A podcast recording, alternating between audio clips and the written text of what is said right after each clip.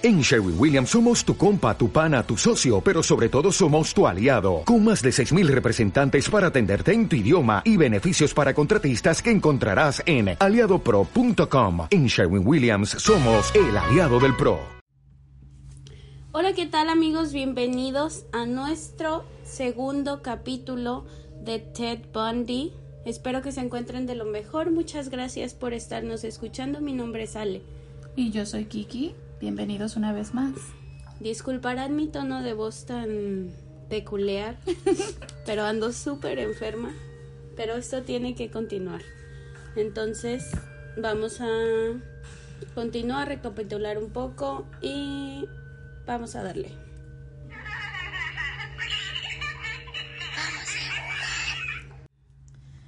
Hola chicos, en el capítulo pasado hablamos del perfil de Bundy cuando era niño y de la complicada infancia que tuvo, el ambiente violento, los engaños y las inseguridades que él tenía. Comentamos también sus primeros crímenes y cómo al principio nadie sospechaba de lo que estaba haciendo.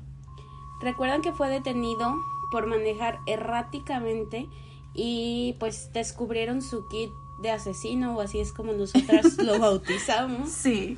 Pues bueno, él bastante inteligente como solía presentarse, pues tenía una excusa para todas estas máscaras, picos y todo lo que le encontraron, pues él decía que era un fanático de ir a esquiar, del esquí, y pues que por eso tenía todos estos artículos. Pero bueno, el policía obviamente se dio cuenta de que este hombre, Ted Bundy, era muy parecido a la descripción que había dado la chica de Branch, la chica del centro comercial, ¿se acuerdan? Entonces, pues dijo, vamos a llevarlo a prisión, pero obviamente no tenían evidencia o ninguna prueba lo suficientemente fuerte, así que pues lo tuvieron que dejar en libertad, pero fue puesto bajo vigilancia. Pues en octubre 2 ah, lo colocan detrás de este vidrio del que ya habíamos hablado, para ser identificado por Carol, a la chica del, centro, centro comercial, perdón, y otros testigos que estaban afuera de la escuela de la otra chica que se desapareció esa misma noche estaban ahí para identificar a esta persona. Pero no había tanta evidencia como para ligarlo a la chica de la escuela, pero sí había mucha evidencia para ser juzgado por el secuestro agravado, el intento de violación a The Ranch, pero es dejado en libertad bajo fianza. Y pues queda en, en espera de su juicio, así que lo tienen suelto por un buen tiempo. No es hasta febrero del 76 que fue llevado a juicio, en donde se le encuentra culpable y es sentenciado de 1 a 15 años de prisión voy a interrumpir un poquito aquí porque aquí en Estados Unidos te dan así las sentencias. O sea, te dicen, vas a estar entre un año y 15 años, o cual sea que sea la sentencia. Y días después el jurado, el juez o... Quien se o sea, sí, quien se presente, deciden cuánto tiempo va a ser entre esos 1 a 15 años que te dieron. Entonces, él solo sabía que podía ser desde 1 hasta máximo 15 pero no un total de años. Mientras estaba ahí, la policía de Colorado levantó otros cargos por el asesinato de Karen Campbell y así fue trasladado a la prisión de Aspen en Colorado. Y es aquí cuando él está pues esperando su audiencia para que le dijeran cuánto tiempo iba a ser, que él pide ir a la biblioteca de la corte porque resulta que el hombre decidió ser su propio abogado. Sí, claro. Entonces, bueno, el ego ya saben, por los cielos. Entonces creyó que nadie iba a ser mejor que él para defenderse y pues bueno, pide ir a la biblioteca de la corte y escapa por la ventana. Hasta aquí todo vamos bien. Ajá. Pero bueno, antes de continuar con la historia, que es aquí hasta donde nos quedamos, queremos contarle cómo fue Ted Bundy, o sea, su perfil como adulto, porque ya hablamos cómo era él cuando era un niño. Y bueno, también les queremos comentar un poco de los perfiles psicológicos que le fueron realizados. Obviamente ya estando en prisión, este, conforme se fue dando a conocer más y todo esto, mucha gente lo analizó. Pero bueno, físicamente y como socialmente, él, él era un hombre promedio, o sea, agraciado, llamado, llamaba mucho la atención, era bastante educado y bien vestido. Este, era también como el estereotipo perfecto masculino de lo que Hollywood le trajo a la sociedad de Estados Unidos en ese tiempo. Sí. Entonces, esto obviamente, ves un chico, pues no era el más guapo, pero era de esas personas que dices, es que tiene, algo, no sé qué, que no sé cómo. que te hace voltear. y bueno, él obviamente era consciente de que llamaba mucho la atención, de que era coherente, amigable, las mujeres babeaban por él. Incluso él dijo, lo voy a citar, dice que pues las personas quisieran creer que pueden identificar a personas peligrosas, pero lo más aterrador es que no se puede. Las personas no se dan cuenta que conviven con asesinos en potencia. Qué miedo. Así es. Y bueno, él tenía una facilidad de palabra impresionante. Incluso decía, aunque, o sea, aunque no sea yo, tus hijos van a seguir desapareciendo. O sea, él decía, no voy a ser la única persona, sigues, seguirás conviviendo con asesinos y ni siquiera vas a poder darte cuenta. Exacto.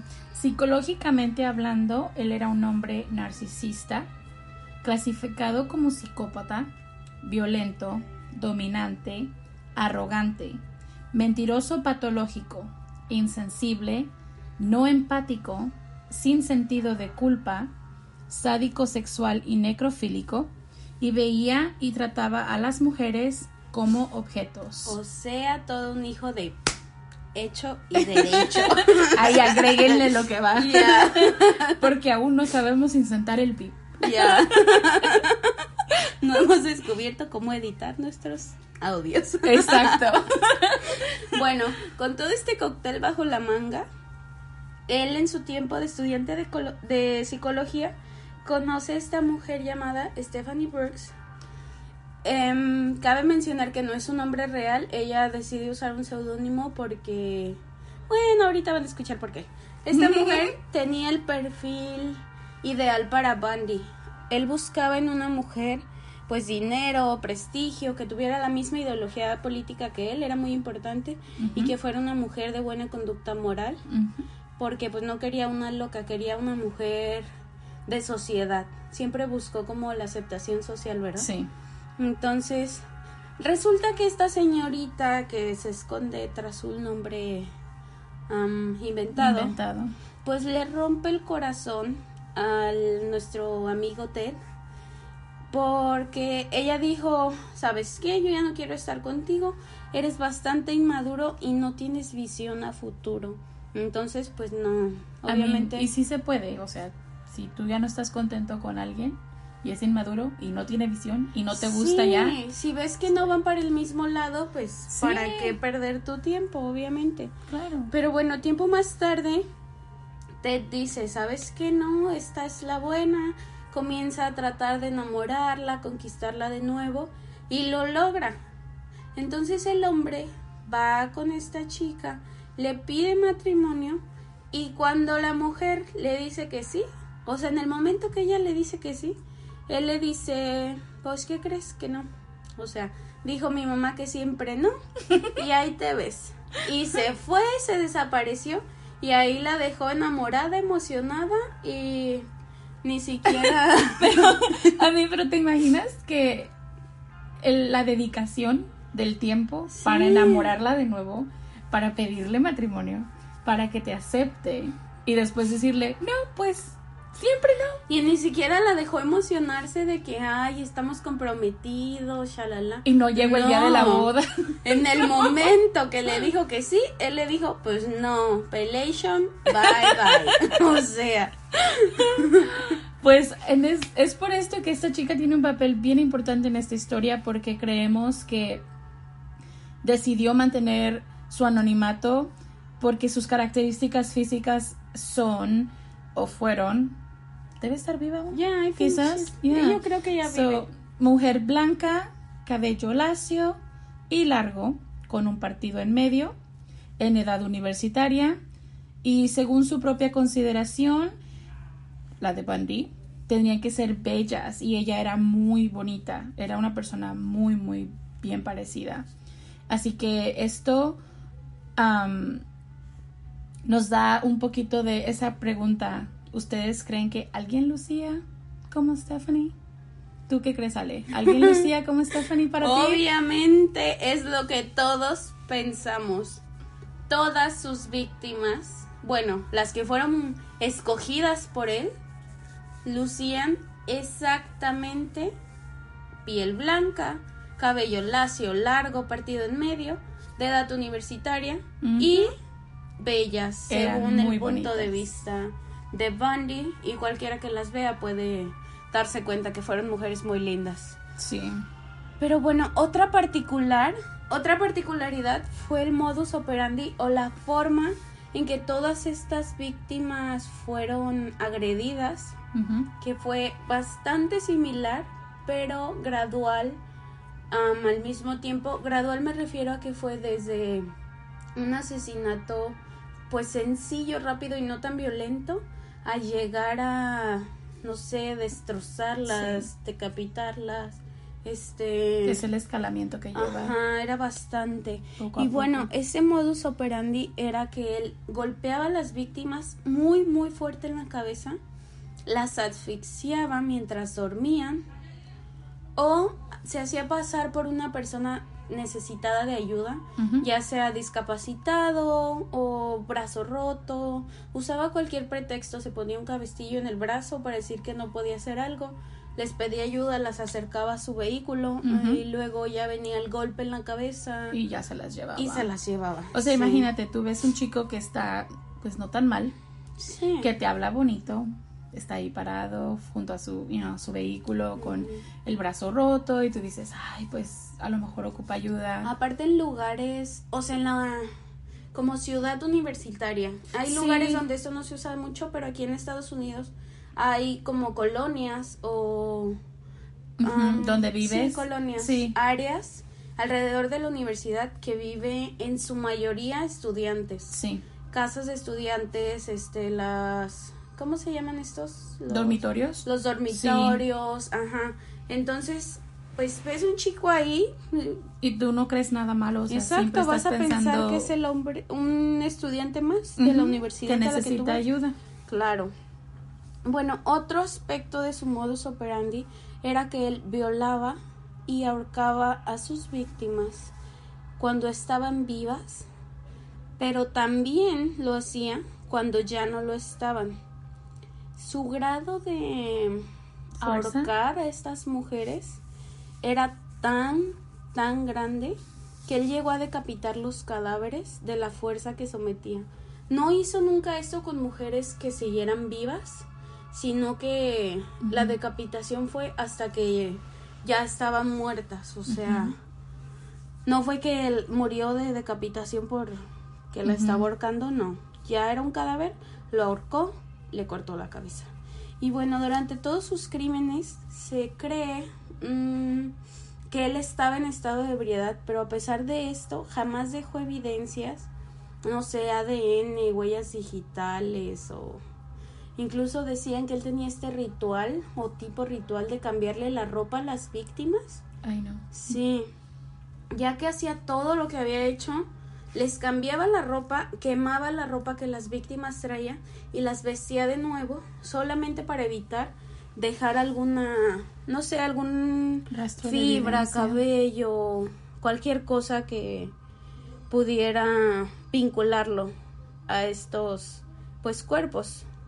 Este planeaba muy bien, muy muy bien el lugar a donde iba a llevar a cada chica que tomó para asegurarse que nadie lo fuera a interrumpir o pues obviamente lo fuera a descubrir. Pero no solo para esto, hay algo más perturbador, porque él también decía, pues en este lugar nadie me va a encontrar, no me van a interrumpir, voy a poder torturar a mis anchas, a las chicas, y podía también dejar los cuerpos ahí. Viene un dato muy perturbador, Si no lo quieren oír, tápense los oídos cinco segundos. A la una, a las dos, a las tres. Bueno, él regresaba con los cadáveres ya descompuestos, infestados por animales. Ya saben cuando un cuerpo se está descomponiendo, larvas y todas estas cosas desagradables. Y bueno, él regresaba pues para practicar la necrofilia, vestir y maquillar a las víctimas. Y bueno, de muchas de estas chicas, él conservó fotos. Incluso hay una cita donde él dice que cuando trabajas tan duro para que algo salga bien, pues no quieres olvidarlo. Ay, no. Y, ay, sí, terrible. Tanto era su fanatismo por no olvidar que él llegó a conservar cadáveres. No, no cadáveres, los, Los cráneos de muchas de sus víctimas. O sea, Ay, no. Mal. Qué hijo de... Sí, mal, mal, mal, mal, No, mal. no. Pues entre sus víctimas están Johnny Lenz, quien sobrevivió después de ser golpeada con la barra de hierro y abusada con la misma, y quedó con daño cerebral e interno perma- permanentemente. Linda Haley, de quien solo encontraron un pedazo de quijada y un hueso de su espalda un año después de su desaparición. Carol Valenzuela, su cadáver fue encontrado junto al de otra víctima. Nancy Wilcox, desaparecida y jamás encontrada. Donna Mason, encontrada en el Monte Taylor. Susan Raccoon, encontrada en el Monte Taylor. Robert Parks, encontrada en el Monte Taylor. Brenda Ball, su cráneo fue encontrado en el Monte Taylor. Georgianne Hawkins, Janice Soto y Denise Naslund desaparecieron a plena luz del día. Solo el cadáver de Denise apareció flotando en el lago. Melissa Smith, hija del sheriff local, su cuerpo fue encontrado con un golpe en la cabeza y evidencia de, de violación. Laura Ainey, Carol DeRunch, Lynette Dunn Corbett, Susan Curtis, David Kent, Karen Campbell, su cuerpo fue encontrado un mes después en un banco de nieve violado y golpeado furiosamente. Julie Cunningman, su cuerpo no fue encontrado. Denise Oliverson, su cuerpo no fue encontrado. Melanie Cooley se encontró su cuerpo con las manos atadas, golpeado con una barra de hierro y una funda de almohada que le apretaba el cuello y evidenciaba violación. Shirley Robertson, su cadáver fue descubierto en el pozo de una mina. Carol Chander, sobreviviente. Katie Klenner, sobreviviente. Lisa Levy, su cadáver fue encontrado en su fraternidad con mordeduras cruciales. Margaret Bowman, Cherry Thomas sobrevivió con daños permanentes de sordera y equilibrio. Kimberly Leach, de 12 años de edad, víctima más joven por quien juzgaron a Bundy. Sabemos que no son todas sus víctimas, pero ha- hay un aproximado de 8 Jane por quien fue porque fue sentenciado por 30 asesinatos. Él aseguraba que la cifra de víctimas ascendía a tres cifras. Sentimos mucho la pérdida y el dolor por el que pasaron sus familiares, y esperamos hayan encontrado la paz y la fuerza para seguir adelante. Y bueno, ahora que estamos al corriente, hicimos este reconocimiento porque es la parte más importante, las víctimas. Pues bueno, vamos a continuar. Obviamente todos quieren saber qué pasó después del gran salto por la ventana que le lastimó el tobillo a este fulano. Pues bueno, aquí les va. Obviamente lo atraparon, sino qué chiste tendría la historia. Se escapó por la ventana y ya. No. No. No. No, no, no, no, no. Él regresó a la cárcel después de que se lo sorprendiera tratando de robar un bocho. Ya saben, su pequeña fascinación por esos Sí, carros. Su juego favorito. Y se prosiguió con su, con su juicio. Pero para este momento ya tenía más cargos, puesto que se había escapado. Entonces, consciente de que con solo, y no, si se hubiera quedado en la prisión a continuar con su juicio sin escaparse, habría estado solamente un año y medio O y sea, habría ese- quedado en libertad. Sí, de ese 1 a 15 años solo le dieron año y medio. Sí. Y él habría podido ser hombre libre, pero decide brincarse y ahora tiene más cargos. Y aún sin ser suficiente, comenzó a planear su segundo escape. Hijo de Ajá. Es que no hay otra palabra para no, no hay otra palabra. Y bueno, obviamente este segundo escape también fue todo un éxito. Lo primero que hizo el hombre fue acumular 500 dólares en efectivo. ¿Cómo? Pidiéndole dinero a una mujer, que era como su amiga, novia. novia, no. amiga. Ella decía que era una amiga cercana, él decía que era novia, Ajá. algo así. Bueno, pues acaso es que eran algo. Y pues ella básicamente le ayudó para que el consiguiera dinero. el dinero, sí. Después hizo un agujero de un pie o 30 centímetros cuadrados aproximadamente en el ducto eléctrico del techo mientras sus compañeros estaban distraídos tomando una ducha o cualquier cosa este total que nadie se dio cuenta que el hombre hizo un hoyo en el techo y logró perder aproximadamente 16 kilos o 30 libras como les parezca más fácil Que nos pase la dieta, ¿no? Ay, ya sé. Todo esto para poder caber en el hueco que había hecho en el techo, porque era muy pequeño. Sí, o sea, un ducto. El Chapo le viene guango. Sí, este hombre sabía de escapes. Sí, él sí sabía de escapes. Bueno, hizo una serie de prácticas de escape todavía. Oh. Encima de todo, él recorrió algunas veces el, como toda la travesía que iba a hacer para ver con qué se iba a encontrar, para explorar el lugar. Y bueno, después de sus pruebas, nadie se dio cuenta todavía. ¡Qué dedicación! Te digo, esto es... ¿Qué hombre tan más dedicado a Ya una sé. sola causa? Si hubiera utilizado toda su inteligencia para otras cosas, Sí, para algo positivo. ¿No estaríamos aquí? Sí, sería la historia del presidente de Estados Unidos. yo creo, y el más querido por, por lo menos. So, Bundy ponía libros sobre su cama y los cubría, los cubría con una cobija para que pareciera que dormía. Típico adolescente, ¿no? Sí, ya te sabes, ¿no? Te Sí, escapaste por la ahí. ventana y hiciste tu cuerpo con almohadas. Sí. En sus exploraciones descubrió que ya estaba dentro del cuando estaba dentro del ducto que este daba a la oficina de un empleado de la prisión que tenía acceso a todas las llaves de la cárcel. Muy bien. Mejor lugar no pudo haber caído el hombre este. Y bueno, el día de la fuga, este empleado estaba fuera de su oficina, pues era de noche, y él se fue a cenar y ya sabes, despreocupado, cómo se le va a ocurrir. Pero bueno, Bundy entra a la oficina, se cambia de ropa, Algo que practicaba porque ya habíamos Sí. dicho que era practicaba hábil. cambiarse muy rápido de ropa. Y bueno, sale caminando por la puerta principal directo a su libertad. Ay, no. Segunda vez. Pero bueno, esta libertad solo duró mes y medio, tranquilos. y no los vamos a dejar colgando. Durante este periodo cometió sus dos últimos crímenes. El primero de ellos fue en la, en la fraternidad Chi Omega de la Universidad del Estado de Florida.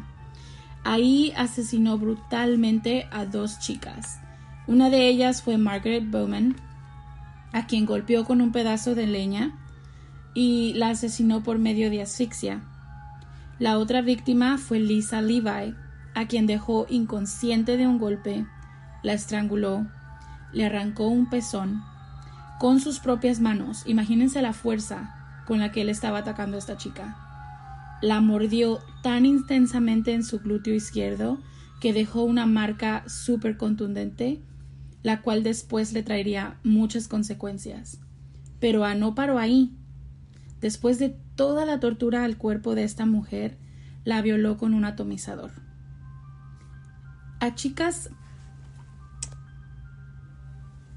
Las chicas de la fraternidad estaban en el mismo, en la misma dormitorio. Eran cuatro chicas. Quiero que expliquemos antes de que avances, Kiki, que es una fraternidad, porque esto no Sí. se usa en todos lados. Yo creo que es algo muy americano. Quizás sí. Am, esto es como cuando tú vives en la universidad, en estos dormitorios. Tienes una casa especial cuando eres una parte de una fraternidad. Sí, pero no cualquiera vive aquí. Exacto. O sea, no cualquier estudiante. Es como un grupo selecto de estudiantes que viven en una casa como más pues privilegiada, privada, se puede decir. Sí, y esta casa tiene muchos cuartos y en cada recámara caben como dos chicas o dos camas en cada una. Y cuando tú vas a entrar a estas, a estas ah, fraternidades, tú aplicas, son personas que tienen muy buenos estudios, buenas calificaciones, Buenas relaciones. exactamente, relaciones sociales. eh, y, y, y la misma fraternidad te ayuda a conectarte. Por ejemplo, si tú estás estudiando para una carrera específica, la fraternidad te ayuda para conectar con personas del medio, conseguir empleo y todas estas cosas. Sí, pero no cualquier persona, o sea, entra a estas fraternidades, tienes que aplicar Sí. y ellas te dicen, ok, sí, vente, o sabes qué, no concuerdas o no Ujú. cumples el perfil de, no sé, la universidad, de la fraternidad. De la fraternidad. Fulanita. So, en este caso, en esta fraternidad específicamente, en esta casa, vivían cinco chicas, creo. Y cuatro de ellas ya estaban en casa, en, o sea, dentro de la fraternidad dormidas. Y es cuando él ataca a Lisa y a, a, um, a Margaret. Y les hace todas estas cosas y al final, después de atacarlas a ellas dos, va y ataca a las otras dos chicas que están dormidas en el otro cuarto. Ah, las golpea en la, en la cabeza, las deja malheridas, les da roturas de mandíbula, los dedos, ah, Golpes en sus cabezas. quedan ya, él piensa que están muertas cuando él las deja. Él cree, él no abusó de ellas, pero él cree que están muertas. Y la Por única el grado como las brutalizó. Exacto, y la única razón por la que paró es porque la quinta chica se asoma y lo asusta. Llegó a la casa, ¿no? Llegó a la casa Porque como- parece que vio como las luces del carro y por eso se asustó. Pero al escuchar la puerta es cuando dice, oh my god, aquí hay alguien, me tengo que ir. Y las chicas que sobrevivieron a este ataque, ellas creen y atribuyen su sobrevivencia a que este ataque solo duró 15 minutos y gracias a esa amiga que llegó y abrió la puerta y asustó a Bundy. Ay, sí, qué horrible. Imagínate el terror. No, o sea, esta, esta es la parte de la historia que a mí me causa más conflicto porque son tienes tanta gente en un solo cuarto y, sí. y él atacó a todas. Pero no obstante, o sea, esto no fue suficiente para saciar como esta parte animal monstruosa de Bondi, sino que entró a otra fraternidad a solo ocho cuadras, seis cuadras de ahí, o sea, era un lugar pues cercano. Sí, literal. en donde atacó a otra estudiante, la golpeó, le zafó el hombro, le rompió la mandíbula, su cráneo presentó cinco fracturas, lo cual la dejó sorda y le dañó un- su parte del equilibrio permanentemente, lo que terminó su carrera como bailarina. Pero pues bueno, afortunadamente esta chica sobrevivió. Y bueno, en esta fraternidad encontraron semen, una máscara hecha con ropa interior femenina, dos cabellos que coincidían con los de Bundy. Pero cabe mencionar pues que en este tiempo no existían las pruebas de ADN, no. entonces el semen pues era No sé, inútil ujú. realmente no le servía para nada, pero por lo menos tenían estas pruebas del cabello Ponían, las ponían bajo microscopio. y, ajá, y Y lo- trataban de ver que coincidiera. Que, el, que el pelo tuviera similitud con el otro. Y ya Sí. lo comparaban. Algo muy otro. interesante sobre esto es que el mismo oficial que asistió a la casa Kai Omega en la mañana, o bueno, cuando hizo el llamado, después recibió el llamado para esta segunda casa o fraternidad y él dijo, o sea, no es posible, no es la misma persona. No existe nadie que haya cometido un crimen tan brutal y vuelva a cometerlo al mismo tiempo. La gente trata de huir o... Bueno, el hombre jamás se imaginó hasta que llegó a la escena y vio como las mismas características que era la misma persona. Yo pienso que ya estaba un poco actuando erráticamente. Ya era como más furia y menos Sí, ya práctica. no ya tan... no estaba tan meticulosamente cuidando que no tenía el pelo, que no dejaba esto. Ya no era eso, era como un ataque de rabia. Sí, salvaje Y ya. solamente como un animal fue. Solo se quería y- saciar. ¿Recuerdas esto que viste? Este audio que escuchamos. Que piensas que la siguiente. ¿Te acuerdas? Mm. Que dice, él decía, cuando comienzas a asesinar, sientes que Va a saciarte. vas a saciar esa Necesidad. como necesidad de asesinar y matas a la primera y crees que la siguiente te va a saciar y luego crees que la siguiente y la siguiente, pero nunca llenas como ese Esa necesidad esa que necesidad sientes. de Ujú. asesinar, ajá. So, un mes más tarde en Lake City Junior High School, que es como una prepa, Ajá, preparatoria. como la prepa. No sé si en otros países sea diferente. um, la preparatoria es como. La el- edad antes de la universidad o del colegio. sí. Ajá. um, se acercó a la pequeña Kimberly Leach, de tan solo 12 años de edad, y de la cual encontraron sus restos siete semanas después, parcialmente momificados, con el característico golpe contundente en la cabeza, brutalmente violada y a 56 kilómetros de donde fue vista por última vez. Fue devastador, obviamente. Se creía que había sido la misma persona. De las o sea a pesar de que no fueron en el mismo lugar fueron algunos kilómetros de distancia. La los de las chicas de las casas universitarias y esta chica de la preparatoria creían que había sido la misma persona pero hasta el momento nadie sabía que era Bondi. O sea tenemos que aclarar eso. No sabían que estaba ahí. Acuérdense esto está pasando en Colorado. Bondi se escapó de la cárcel ay no no no. Esto está pasando en Florida. Bondi se escapó de la cárcel en, En Colorado. Colorado. Y ya habían pasado como que siete meses. No, No, un par de meses. ¿sí? ¿Dos? sí, ¿Tres dos meses? algo así. Ajá. Bueno, aproximadamente una semana después, Bondi fue detenido por la, por la policía de Pentescola, Florida, por ir manejando de nuevo en un vehículo robado.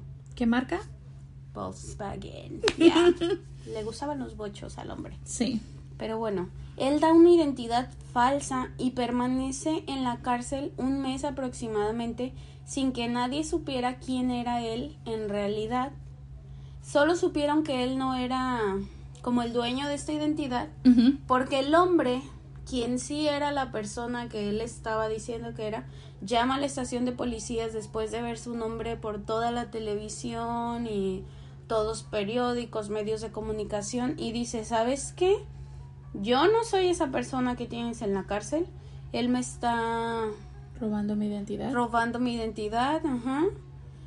Y pues, o sea, ahí pónganse a trabajar porque ese no soy yo. y bueno, aquí comienza el misterio porque pues la policía no puede juzgar a alguien sin identidad.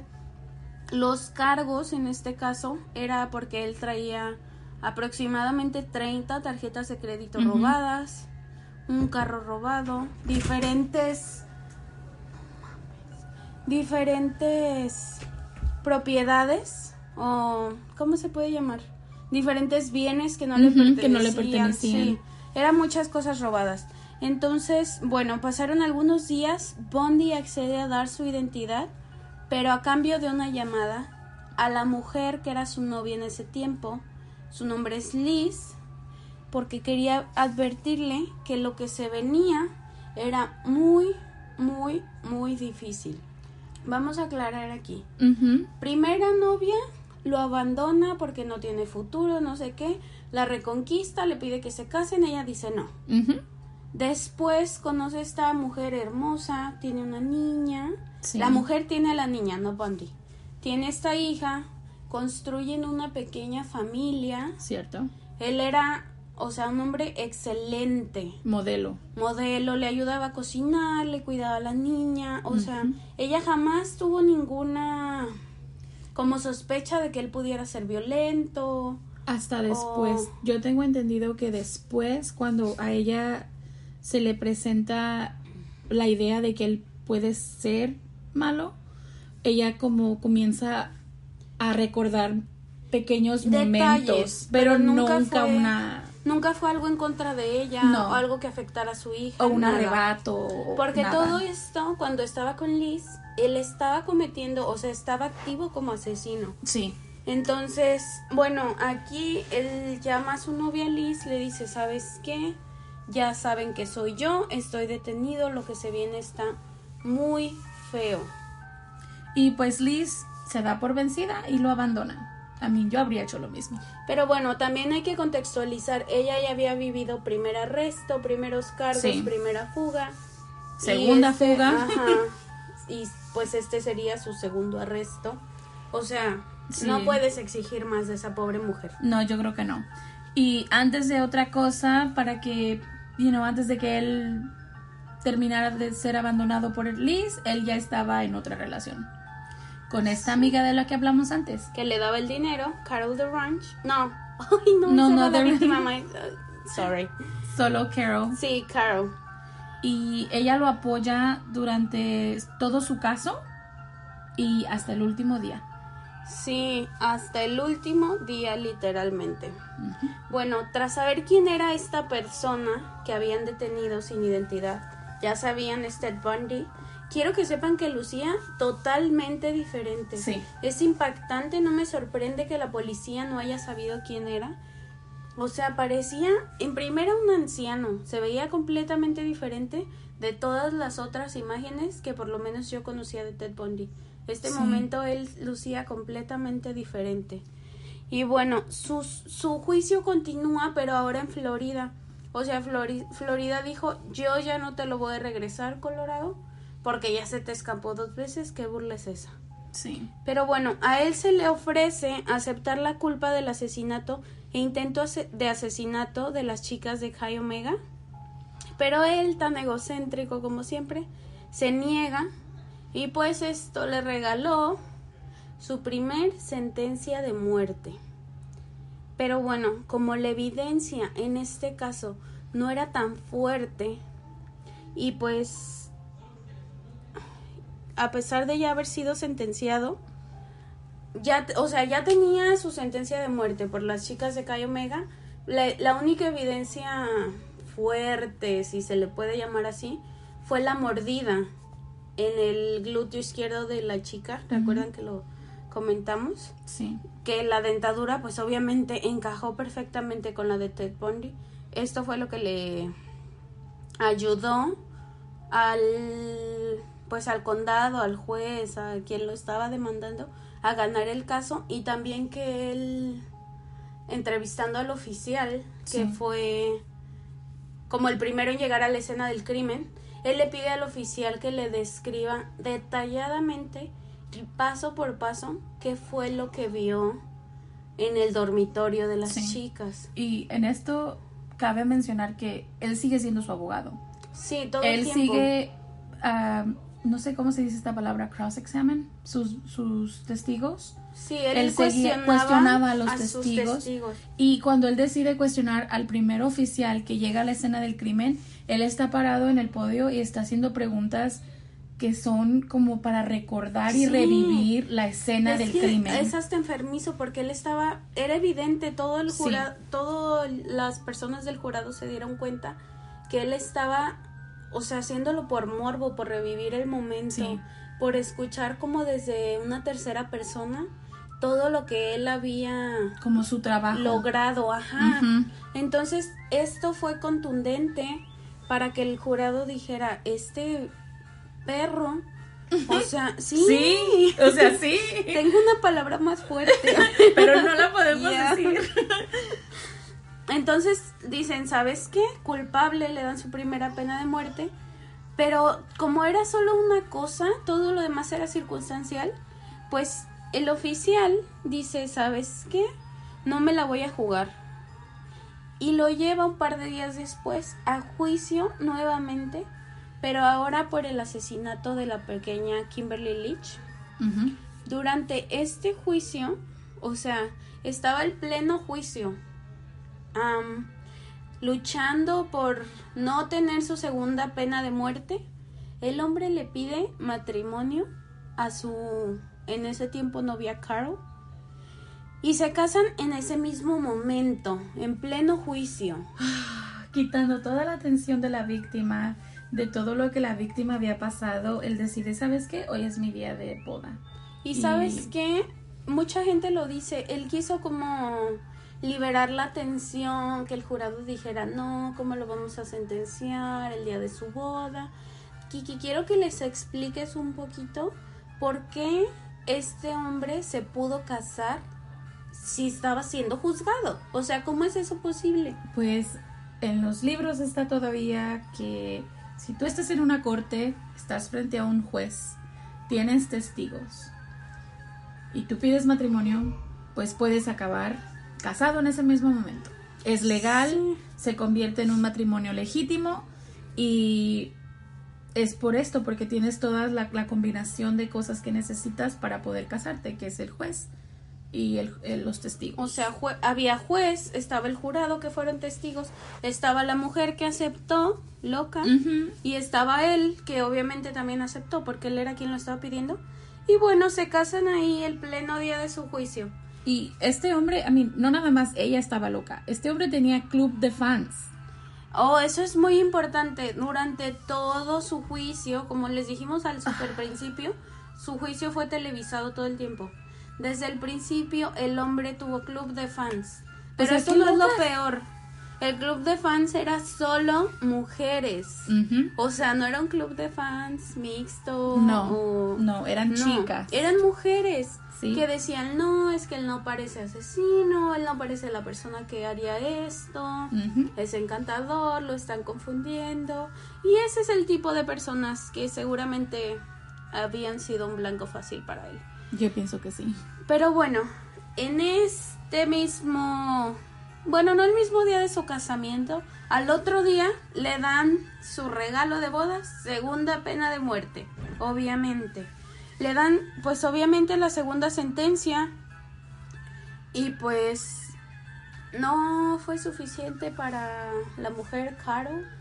Dos sentencias de muerte, este, todo lo que se le acusaba, ella seguía creyendo en la inocencia de Ted ella le dice, ¿sabes qué? Pues quiero un bebé. Y se las arreglaron para concebir una pequeña cuando él ya estaba en espera de su ejecución. Sí. Entonces, no sé, ¿qué tienes que tener en la cabeza? ahí, pónganos qué piensan ahí en los comentarios. Sí. Dos veces fue detenida esa ejecución. La primera porque él dijo que iba a colaborar con los perfiladores del FBI para describir asesinos, secuestradores, violadores, acosadores de menores. Y la segunda vez que lo hizo fue por admitir sus 30 homicidios. Sí, estos 30 homicidios por los que fue llevado a juzgado. Antes de que avances más, quiero decir que este, esta colaboración que hizo con el FBI para crear los perfiles de sus víctimas fue realmente muy efectivo. Era la primera escuela de perfiladores del FBI. Sí. Entonces, o sea, fue muy importante su ayuda, incluso los detectives en las entrevistas dicen. Él es una mente maestra, si se puede llamar, en esta cuestión. Si él habla con nosotros, nos va a compartir bastante pues conocimiento, sabiduría, a pesar de ser una persona mala, pues tenía alguna utilidad en ese momento para la sociedad. Pues si todos recuerdan o si todos los que nos están escuchando son les gusta ver o escuchar o seguir personas que hablan de crímenes reales, Ted Bundy es considerado uno como los padres de los asesinos seriales. La gente no tenía idea que era un asesino serial hasta cierto punto porque no tenían chance como de hablar con ellos o cacharlos o porque estamos hablando de los años 70 la tecnología los avances todo era muy mínimo. Incluso hay oficiales que mencionan que el término asesino serial ni siquiera existía cuando ellos conocieron de Ted Bundy. Exactamente. Entonces, bueno ahora sí Kiki te dejo continuar la segunda admisión, la segunda, la segunda parte porque fue detenida la ejecución ah, fue porque él admitió 30 homicidios. La última oportunidad que tuvo de detener su ejecución era si confesaba dónde había dejado las víctimas que admitió, pero se negó. Al siguiente día por la mañana, ¿qué creen que pasó? A ver, él dijo, ok, yo maté 30 mujeres. Me acuerdo de estas, pero hubo unas tantas, como ya lo mencionamos con las víctimas, que él ni siquiera tuvo la decencia de recordar su nombre, algún detalle de dónde las levantó, nada. Nada. Entonces, nadie las reconoció y encima el gran hijo de la quesadilla ni siquiera dijo dónde dejó a estas chicas. Por lo menos admitió haberlas matado. Sí. Pero bueno, Y como ya habíamos mencionado antes, él, you know, para que él admitiera algo, tomó mucho. O sea, era, era Sí, porque él, negó, él negó todo, su- mientras sus dos juicios, por algo le dieron la pena de muerte, porque la pena de muerte se otorga solamente cuando no no, admites. admites la culpabilidad. Eh, y él dijo, no, yo no fui, yo no lo hice, y por esa, por esa razón es importante saber que en su último momento decidió, bueno, les voy a dar 30. Ajá, dio 30 para su segunda ejecución. Su última oportunidad de parar su ejecución fue decir ¿Dónde? dónde estaban las chicas. No lo dijo. Entonces, Sí. Y como ya saben, él tiene club de fans y a la vez tiene esta gente que lo odia y que no quiere saber ya nada más de él y pero esta gente que lo odia se la ganó conforme el proceso, porque Sí. al principio no existía. durante el juicio la gente fue como dándose cuenta de la personalidad de Ted. Sí, o sea, de Al verdad defenderse. era algo malo, a pesar de que los medios lo hayan. Porque incluso le decían, es que la cámara te ama. Porque lucía muy bien, sonriendo y. O sea, cínico. Es que yo pienso que él de verdad le gustaba la atención. Sí, Eso era, es, yo pienso que ese era su primer punto cuando el hecho de que lo detuvieran o el hecho de bajar de la montaña solo porque tenía hambre y frío y dejarse detener. O sea, es como, mire todo lo que puedo hacer y todavía tienes tus ojos en mí. Todavía me estás viendo lo que estoy haciendo hasta el último día. sí, incluso yo le comentaba a Kiki que sacaron una película en Netflix, esta como miniserie de sus cintas, una entrevista que le hicieron a él. Y Netflix lanza un comunicado donde pide no idealices a esta persona, no lo humanices, o sea, es un monstruo, no pierdas como el enfoque de lo que realmente fue él, Sí, porque por lo mismo que pasó en ese tiempo no quieren que se repita. Él fue una mala persona y punto, se acabó, era un monstruo. No hay por qué decir, ay, que era encantador. No, o sea, fue lo que fue por algo. Acabó donde está. Exactamente. Y bueno, esperando su ejecución, ah, se vio mucha gente fuera de la cárcel esperando. Ellos estaban afuera de la cárcel con pancartas, sentados en una silla, esperando a que fuera ejecutado. Sí, tanto había pancartas de él es inocente, no sé qué, como había otras arde en el infierno, este, Sí, ya, ya terminen o sea, con él. Párenle aquí esto, ya que se muera.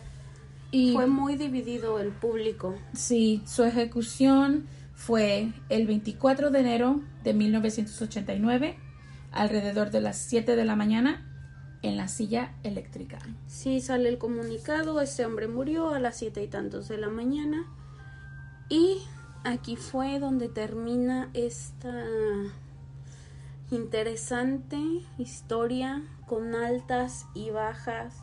O sea, un perfil, una persona bastante intrigante, Sí. intensa, Sí, que brindó mucho a la como al conocimiento de los investigadores porque hay un o sea hay una línea marcada antes y después de Ted Bundy ayudó mucho a que la gente o sea los oficiales despertaran ante estas cuestiones hacer comunicación entre, entre las Sí. diferentes oficinas, porque si recuerdan todo este caso, el problema fue porque las cosas pasaban en diferentes estados y nunca nadie pudo ligar nada con nada porque no se comunicaban.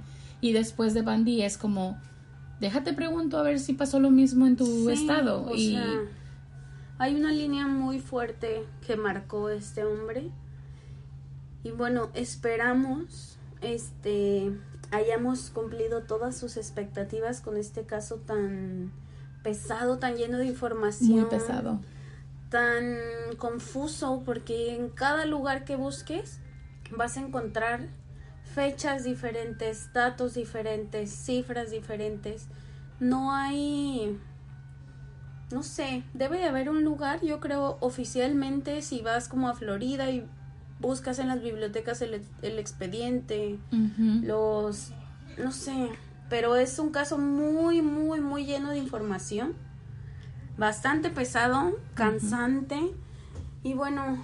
Metimos muchas horas de investigación en este caso porque sí, cubre muchas cosas, sí, cubre muchas cosas. No les recomendamos Wikipedia en español Oh, no, chocamos, chocamos mucho con la información porque la información en inglés es mucho más detallada, más amplia, tiene más fechas, tiene más tiempos, pero cuando buscas esa misma página en español, les cortan todo. Sí, no. Incluso no solo Wikipedia, todos los páginas en español se comen como muchos detalles. Está interesante el documental de Netflix de las cintas de Ted Bundy, porque lo puedes escuchar a él, o sea, en vivo decir las cosas. Pero bueno, o sea, déjenos los comentarios a ver si les gustó, si conocen algún otro dato sobre Ted Bundy, o si conocieron algo nuevo que no sabían de él. No sé, queremos escucharlos, queremos saber qué piensan ustedes. Y pues síganos ahí en Instagram. en la próxima vez. Fue todo un gusto. Sí. Y hasta la próxima. Bye. ¿No se merece tu familia lo mejor? Entonces, ¿por qué no los mejores huevos? Ahora, Egglands Best están disponibles en deliciosas opciones. Huevos clásicos, de gallina libre de jaula y orgánicos de Egglands, que ofrecen un sabor más delicioso y fresco de granja que le encantará a tu familia. En comparación con los huevos ordinarios, Egglands Best contiene la mejor nutrición como 6 veces más vitamina D, 10 veces más vitamina E y el doble de omega 3 y B12. Solo Egglands Best. Mejor sabor, mejor nutrición, mejores huevos. Visita egglandsbest.com para más información.